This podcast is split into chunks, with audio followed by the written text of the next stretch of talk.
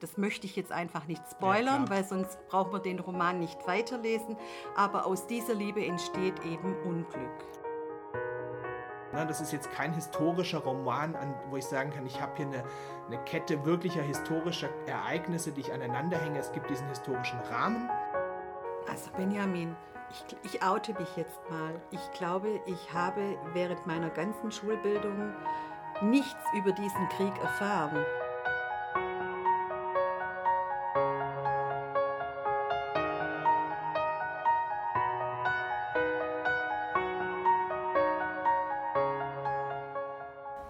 Herzlich willkommen zu Blätterrauschen.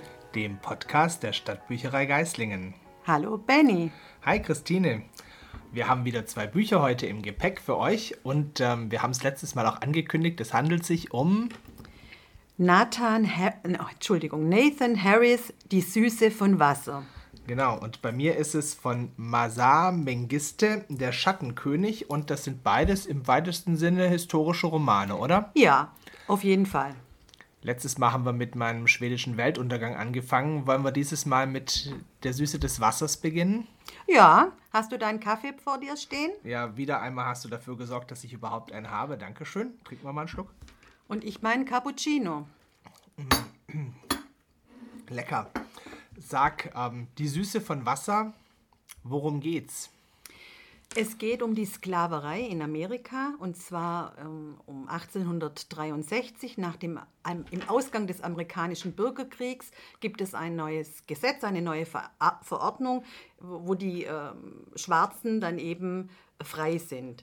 Das Problem ist halt, ähm, das Problem ist halt, dass ähm, die Menschen, die ja jahrzehntelang ähm, unterdrückt waren und versklavt waren, jetzt gar nicht wissen, was sie mit ihrer Freiheit anfangen sollen und wie sie überleben sollen, wenn sie nicht mehr bei ihrem ursprünglichen Arbeitgeber oder Lebensgeber oder wie man das auch nennt, Also Sklavenhalter meinst du Genau, eigentlich? Sklavenhalter. Ähm, zu Hause sind. Und es bilden sich so Art Ghettos, äh, wo sich die äh, Schwarzen sammeln und äh, viele laufen auch weg aus Angst. Äh, und ei- und es, ist ein, es herrscht einfach im Ende dieses Krieges auch ein, ein allgemeines Chaos, weil äh, Soldaten kommen zurück, Brüder, Schwester, äh, Brüder, Väter und so weiter kommen zurück, die Sklaven äh, bewegen sich. Es ist also ein einziges Hin und Her im Süden von Amerika und das führt natürlich zu vielen Irritationen. In der Hauptsache geht es aber um die Farm von George und ähm, Isabel, die auf die Rückkehr von ihrem Sohn Caleb warten, der auch im Krieg war. Und sie bekommen die traurige Nachricht, dass er gefallen sei. In dieser Zeit der Trauer treffen, trifft George im Wald ein äh, Brüderpaar, ähm, Prentice und Laundry, zwei Schwarze aus, von einer Nachbarsfarm und die eben jetzt auch herrenlos durch den Wald streifen und nicht so richtig wissen, was sie machen sollen und wo sie hin sollen, aber sie wissen, sie möchten nicht mehr zurück. George bietet ihnen ähm, eine bezahlte Tätigkeit auf der Farm an, weil er möchte äh, wieder die Farm etwas mehr in Schwung bringen und Landwirtschaft betreiben. Wochen später kommt dann aber Caleb zurück, der ähm, eine Also doch nicht gefallen ist. Nee, er ist nicht gefallen, es war eine, eine Falschmeldung und ähm, das bringt natürlich das ganze Gefüge wieder durcheinander, weil jetzt ist ja eigentlich der Stammhalter noch da oder wieder da und dieser Stammhalter möchte eine ähm, Liebe aufleben lassen, die, die nicht sein darf. Mhm. Weil das eine Liebe zu einer farbigen Frau ist, oder? Nein, weil es eine Liebe zum Mann ist. Ah, okay. Und Homosexualität zu der Zeit ist ähm, genauso wie Liebe zu einer farbigen einfach nicht existent. Und ähm, die, die zwei treffen sich und ähm, diese Liebe lebt kurz auf, aber jeder oder beide wissen, dass es nicht weit weitergehen darf und kann. Und der äh, Liebespartner entscheidet sich, eine Frau zu heiraten. Und an den letzten Treffen passiert was ganz Schlimmes und aus dieser, also das möchte ich jetzt einfach nicht spoilern, klar. weil sonst braucht man den Roman nicht weiterlesen, aber aus dieser Liebe entsteht eben Unglück. Aber ähm, wie hängen die beiden Brüder jetzt damit zusammen? Haben die damit was zu tun oder sind es zwei parallel erzählte Geschichten? Nein, die sind miteinander verwoben, die Geschichten. Aus, äh, aus, diesem, aus dieser unglücklichen Liebesbeziehung besteht eben äh, oder entsteht auch Unglück für die zwei Brüder. Mhm. Das ähm, ergibt sich dann und der Caleb wird fliehen. Und, ähm, Jetzt doch nicht zu viel spoilern. Ne? Ja, genau. Ja. Das war vielleicht schon ein bisschen zu viel. Egal, auf jeden Fall, ähm, man muss es in dieser Zeit sehen. Dieser George ist, ist eigentlich liberal und fortschrittlich und das ist nicht gerne gesehen bei dieser ganzen Gesellschaft mhm. in, in, äh, in, in Georgia. Und die umliegenden Farmer und die Dorfgesellschaft, die es dort gibt, die sehen das also mit großer Sorge und zum Teil auch großem Hass, mhm. weil dieser George ähm, es fertigbringt, dass seine Farm ähm, wieder existiert und die anderen haben eben Schwierigkeiten, ihr, ihr, ihre Arbeiter zu halten. Mhm. Logischerweise, weil sie wollen, ja nicht, sie wollen nichts bezahlen, sie wollen ihren Lebensstil, den sie eben Jahrzehnte so hatten, beibehalten. Ähm, Jetzt darf ich wieder nicht spoilern, weil es, es kommt jetzt nochmal ein Unglück aus dieser Situation heraus und das Gefüge wird sich wieder äh, vermischen und verändern und ähm, diese Parallelen zu der heutigen Zeit sind klar erkennbar. Mhm. Ist es denn jetzt, so wie du es beschreibst, geht das Buch ähm, in, in einer Tragödie unter oder wäre das, wär das jetzt zu viel verraten, wenn man jetzt sagt, dass ähm, äh, endet alles tragisch oder na, wahrscheinlich wäre das zu viel verraten. Das wäre nicht gut, wenn du das jetzt beantwortest. Doch, es hat schon tragische Züge, aber es hat auch hoffnungsvolle Züge. Mhm. Also es lässt einem nicht im Regen stehen, das Buch. Okay. Aber ich, äh, während des Lesens hatte ich so viele ähm, Quergedanken zur heutigen Gesellschaft in Amerika, zur Trump-Zeit, zu diesem latenten Rassismus, zu dieser, diesem immer noch ähm, unterschiedlichen Schere in der Gesellschaft zwischen arm und reich und zwischen den Machtverhältnissen, die eine bestimmte Schicht behalten möchte und die andere Schicht möchte gerne etwas mehr Macht dazu äh, äh mhm. erlangen. Und ähm, das hat mich ähm, tief beeindruckt auch, ähm, wie sehr, wie wenig sich diese Gesellschaft im Grund verändert mhm. hat. Mhm. Was kann man zu Nathan Harris, dem Autor, sagen? Das ist ein Debütroman. Ah ja. Ähm, und er ist Jahrgang 1991, also in meinen Augen noch blutjung. und erhielt, erhielt seinen Master an der renommierten ähm, Universität äh, von Texas. Und wie gesagt, es ist sein Debütroman und er war aber gleich auf der Longlist für den Booker Prize ah, okay. 2021. Nathan Harris lebt auch in, im Süden von Amerika, in, in Austin in Texas. Also ich denke, er kennt sich mit diesem Gesellschaftsgefüge sehr gut aus. Im amerikanischen Süden dann? Ja. ja. Mhm. Okay. Und für wen empfiehlst du das Buch denn? Also es, es empfiehlt sich eigentlich für alle. Ähm, es, es, natürlich ist es ein historischer Roman, aber es hat so viele Bezüge zu der heutigen Zeit, dass auch ähm, Leute, die an gesellschaftlichen Themen interessiert sind, dieses Buch lesen können. Ähm, Kritiker sagen, äh, Nathan Harris hätte eine zu blumige Sprache. Das fand ich jetzt überhaupt gar nicht. Ich fand gerade dieses diese Sprache von ihm hat mich so durch dieses Buch getragen. Mhm. Ich fand es wunderbar poetisch, ähm, auch spannungsbogentechnisch wirklich gut ausgefeilt und ausgerichtet. Also ich persönlich war gleich durch mit dem Roman. Also wenn ich immer so denke, ich kann dabei bleiben und ich will unbedingt wissen, wie es weitergeht, dann ist es für mich ein Buch, das toll ist. Mhm. Aber vielleicht empfindet es der eine oder andere doch als zu blumig in der Sprache, das kann schon sein. Ich empfand es nicht und ich empfehle das uneingeschränkt. Gut, spannend. Die Süße von Wasser. Die kam jetzt noch gar nicht vor, aber wäre das auch zu viel verraten, über Wasser zu sprechen? Nee, die Süße von Wasser, das ist relativ schnell am Anfang klar. Wenn die Sklaven auf den Feldern äh, bei der Hitze Baumwolle gepflückt haben, dann war das eine sehr staubige Angelegenheit und ähm, viele Farmen haben auf ihrer, vor ihrem Haupthaus einen großen Brunnen oder irgendeinen Wasserbassin und da durften die Kinder, die weißen Kinder immer baden und die, die Kinder der Schwarzen, die die haben sich in der Nacht dann hingeschlichen und haben sich dort in das Wasser gestürzt, weil natürlich mhm. ähm, diese Hitze tagsüber dazu geführt hat, dass sie auch baden wollten und kühleres Wasser abhaben wollten und deswegen die Süße von Wasser. Mhm. Also eine Kindheitserinnerung der beiden genau. Brüder letztendlich. Genau. Dann. Ah, okay. Gut. Also vielen Dank, die Süße von Wasser von Nathan Harris, empfohlen von der Christine.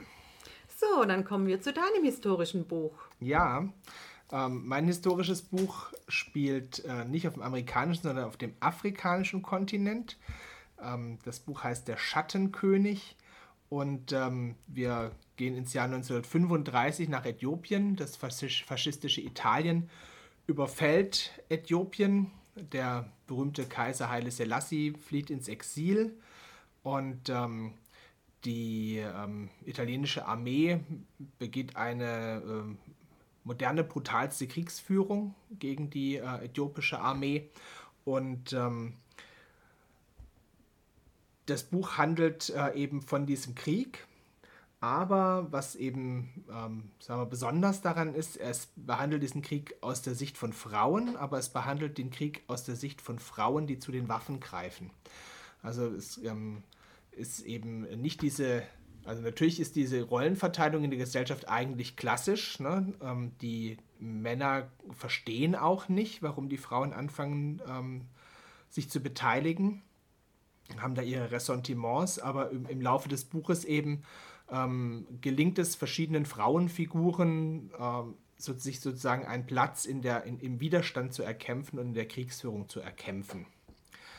Und ähm, diesen, diesen Frauen will die Autorin, die ähm, eben sagt, dass ihre eigene ähm, Großmutter, eine Urgroßmutter, Entschuldigung, ein Teil dieser Frauen gewesen sei, ja, diesen Frauen möchte das Buch ein Denkmal setzen. Jetzt heißt es aber der Schattenkönig, äh, also nicht die Schattenkönigin.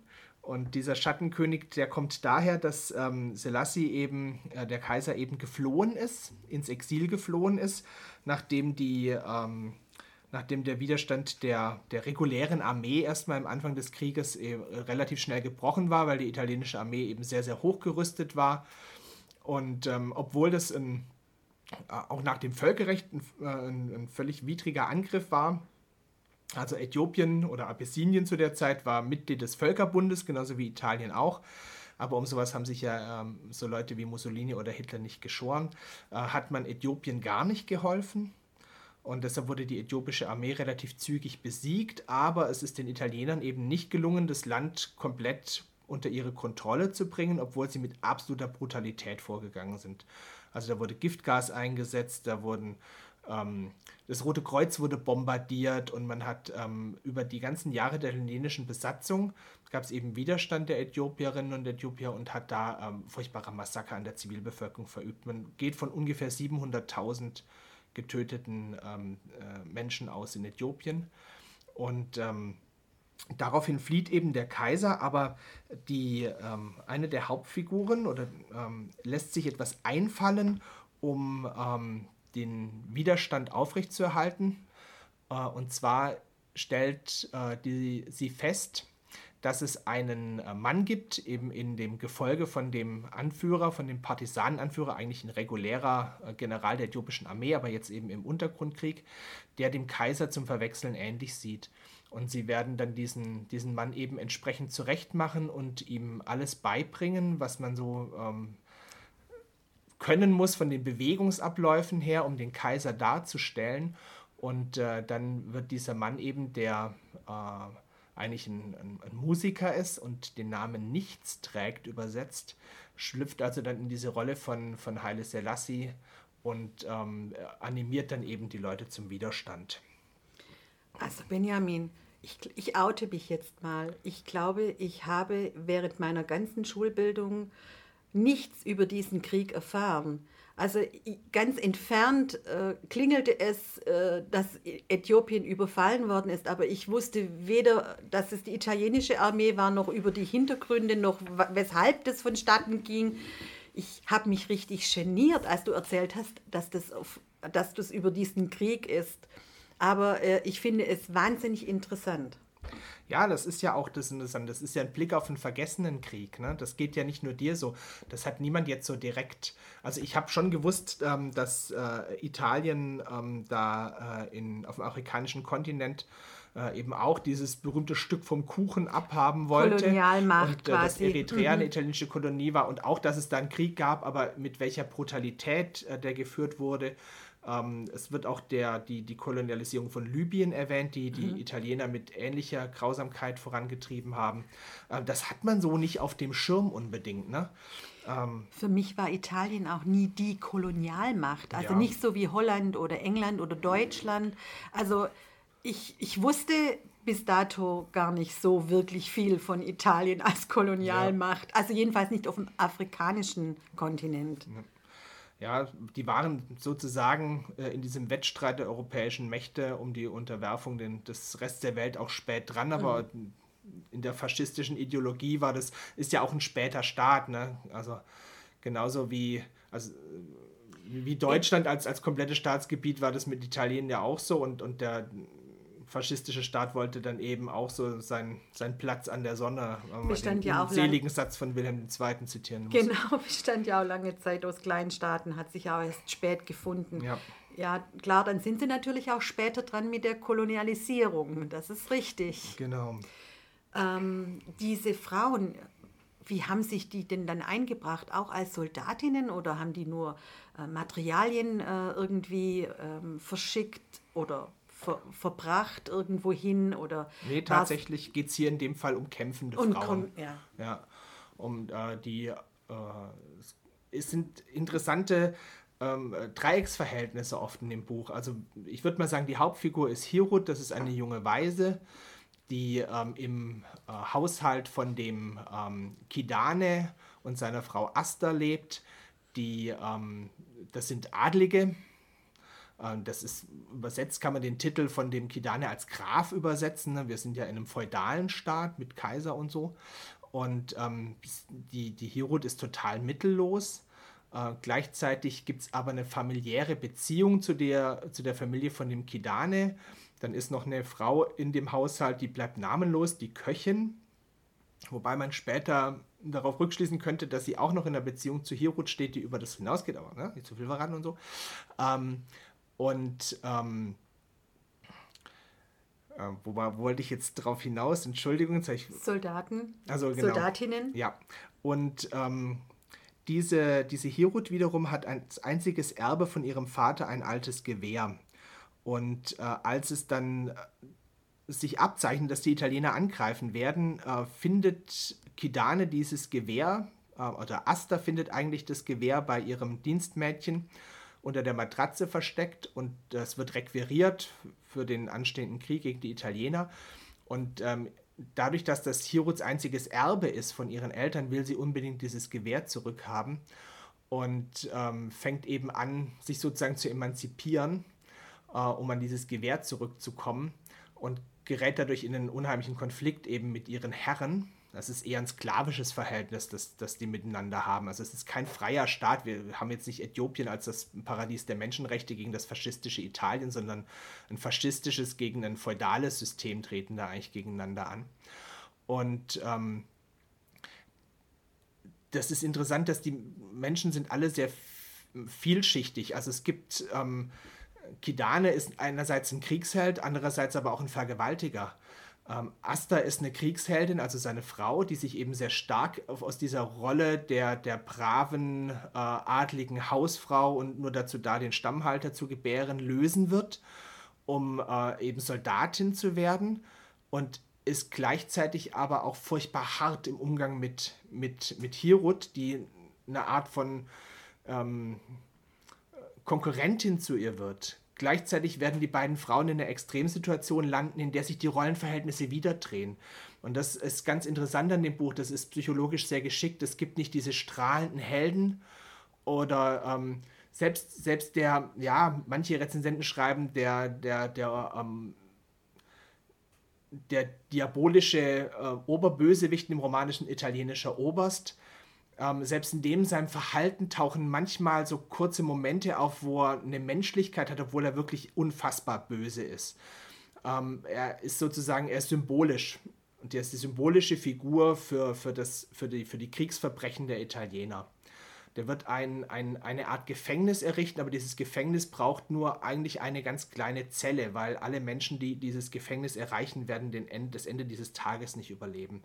Also es ist eine Art, ähm, ne, also wir haben das ja in den Konzentrationen, in den Vernichtungslagern später auch, ähm, das, das ist ein, ein, ein, symbolisches Gefängnis, also es ist eine symbolische Figur. Auch die ganze Handlung ist jetzt nicht so, dass das jetzt sagen, das ist Kidane hat da gekämpft und gegen diesen Oberst Fucelli und es gibt genau dieses Gefängnis und die Schlacht so und so. Das ist nicht so. Ne? Das ist jetzt kein historischer Roman, an, wo ich sagen kann, ich habe hier eine, eine Kette wirklicher historischer Ereignisse, die ich aneinander hänge. Es gibt diesen historischen Rahmen dieses Angriffskriegs auf, auf Abessinien, aber die, die handelnden Figuren auf der lokalen Ebene, auch dieser Schattenkönig, das sind erfundene Figuren. Die, die, die großen Kontrahenten im Hintergrund letztendlich, ähm, der, der Vizekönig dann in Addis Abeba oder äh, der Haile Selassie und äh, Mussolini natürlich, das sind klar äh, historische äh, Figuren, aber die im Lokalhandelnden nicht. Aber es ist ja eine Kriegserzählung im weitesten Sinne. Ja. Ist es denn sehr brutal erzählt oder ist eher diese psychologische Seite der Menschen in den Vordergrund gestellt? Es ist brutal erzählt, aber es ist gleichzeitig äh, manchmal, manche Rezensenten sind geschockt, dass es heroisierende Züge hat, weil die Autorin macht was äh, ganz Interessantes. Sie, sie nimmt ähm, antike Mythologie und baut die darin ein. Also wir haben zum Beispiel immer wieder eine Unterbrechung der Handlung durch einen Chor, ne, wie, in, wie in der griechischen Tragödie ein, ein Chor, der auftritt und die Handlung beschreibt. Manche Rezensenten sagen auch, es ist der Chor der Toten, der nicht mehr eingreifen kann und einen Blick auf die Ereignisse wirft. Ähm, es gibt ganz klare Anklänge an die, an die Ilias, also an den Trojanischen Krieg. Das sind wirklich Textstücke, nicht singe, o Göttin den Zorn, singt, o Töchter den Zorn mhm. und so. Ähm, dann treten auf die Spartaner, äh, es treten auf Amazonen, logischerweise, ne? es tritt, tritt auf Orpheus. Ähm, es gibt Labyrinthe, also all diese Sachen aus der griechischen Mythologie kommen und führen natürlich das Ganze, weil das ähm, ja, wenn man die Ilias mal gelesen hat, das ist ja, da geht es ja viel um Heroismus und es tritt natürlich hier auch auf. Aber nicht in dem Sinne, dass es jetzt irgendwie die, die brutalen Handlungen verklärt, sondern es mythologisiert sie natürlich in gewisser Weise, aber nicht in dem Sinne von, ähm, das ist toll. Ne? Selbst wenn ein Krieg ähm, hier mit solchen Stilmitteln beschrieben wird, wird er nicht so beschrieben, dass es jetzt was, was, was Positives ist. Selbst wenn es eine Emanzipationsgeschichte durch Krieg erzählt wird, empfinde ich es nicht so, dass der Krieg als was Positives dargestellt wird. Es wird eine Emanzipationsgeschichte unter den Bedingungen von Krieg erzählt, ohne dann zu sagen, Gott sei Dank gab es den Krieg und deshalb äh, emanzipieren sich jetzt diese weiblichen Figuren.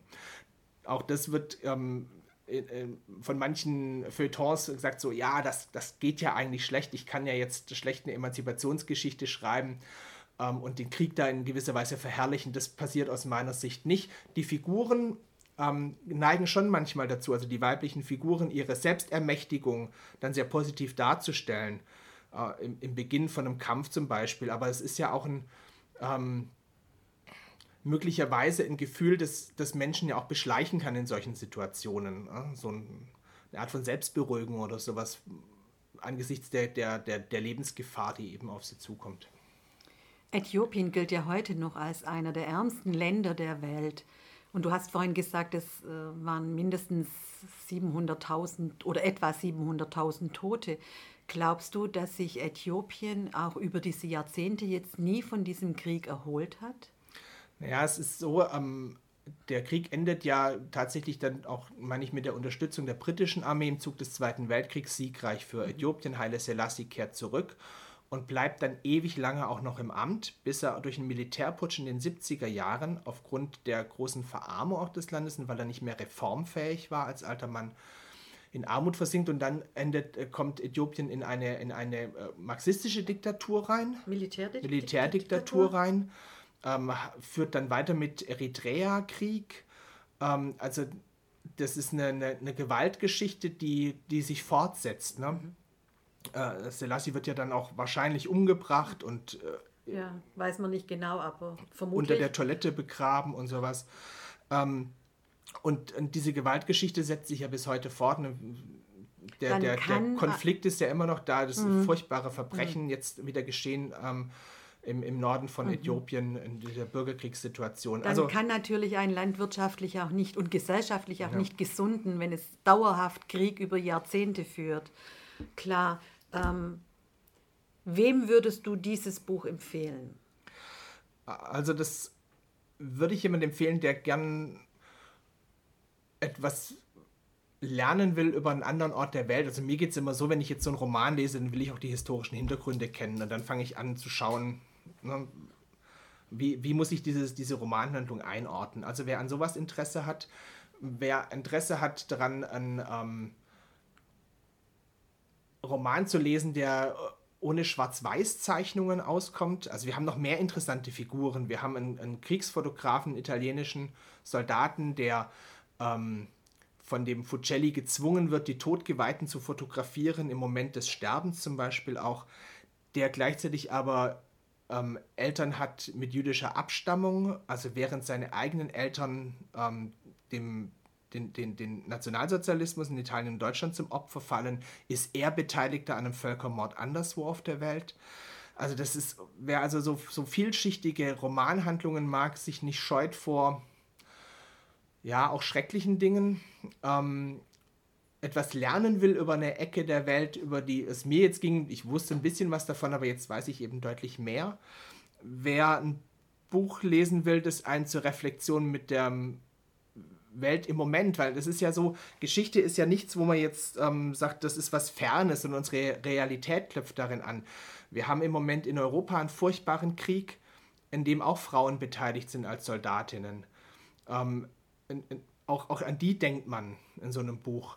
Wir haben ähm, in Europa, in Italien eine Regierung, deren Regierungschefin sagt, dass sie ein, na wie hat sie es gesagt, ein unbeschwertes Verhältnis zum Faschismus hat. Also sie hat ein unbeschwertes Verhältnis zur äh, Vernichtung von 700.000 Menschen in Äthiopien, sagt sie damit ja letztendlich.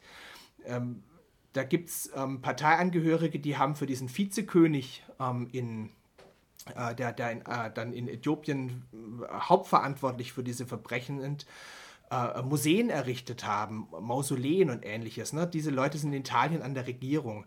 Also diese, diese Verbrechen von damals wirken sich auf heute fort, indem Leute gewählt werden, die letztendlich sagen, ja, war eine gute Sache. Ne? Glorifizieren ja. das noch. Ja. Mhm. Also ja, ähm, wenn es ein Roman ist, der einem bewusst werden, wenn, wenn man äh, Interesse hat an Romanen, die, die dies, dieses eigene Bewusstsein, das eigene Wissen erweitern und gleichzeitig eben ähm, Interesse hat an, ähm, ja, auf durchaus einem spektakulären Sprachstil, dann äh, würde ich den Schattenkönig empfehlen. Ich fand, es hört sich wirklich interessant an und ähm, ich denke, wenn man noch etwas lernen kann dabei, dann ist es ja noch interessanter. Und ich bin immer sehr wissbegierig, also für mich wäre das eine ganz klare Leseempfehlung und ich stimme dir da vollkommen zu. Jetzt sind wir am Ende unseres Podcasts angelangt. Wollen wir denn noch einen Werbeblock machen? Ja, wir könnten zum Beispiel dafür werben, dass wir ja dieses Jahr 75 Jahre Stadtbücherei haben und am 17.03. Ähm, eine erste schöne Abendveranstaltung dazu, der Bücherfluch, ein ähm, eine tolle Mischung aus einem kleinen Theaterstück und einer Lesung aus klassischen ähm, Gruselromanen, weil es ist auch Nacht der Bibliotheken in Baden-Württemberg. Uh. Und ähm, genau, darauf kann man sich einlassen, denn in der Nacht geht es darum, ob die Bücherei am nächsten Morgen noch da ist, wenn der engstirnige Büchereileiter nämlich äh, sein Herz für die fantastische Literatur nicht entdeckt, dann wird das ähm, Büchereiphantom zuschlagen. Also äh, herzliche Einladung dazu, das wird ganz arg schön und spannend. Wir haben das vor puh, lange her schon mal gemacht und da war es sehr gut und jetzt wollen wir das einfach nochmal bringen. Also wer sich gruseln lassen möchte, der kommt in die Stadtbücherei Geislingen. Genau. Das war Blätterrauschen. Der Podcast der Stadtbücherei Geislingen. Und wir würden uns freuen, wenn ihr unseren Podcast anhört oder auch liked oder abonniert. Das wäre schön. Genau. Bis zum nächsten Mal. Tschüss.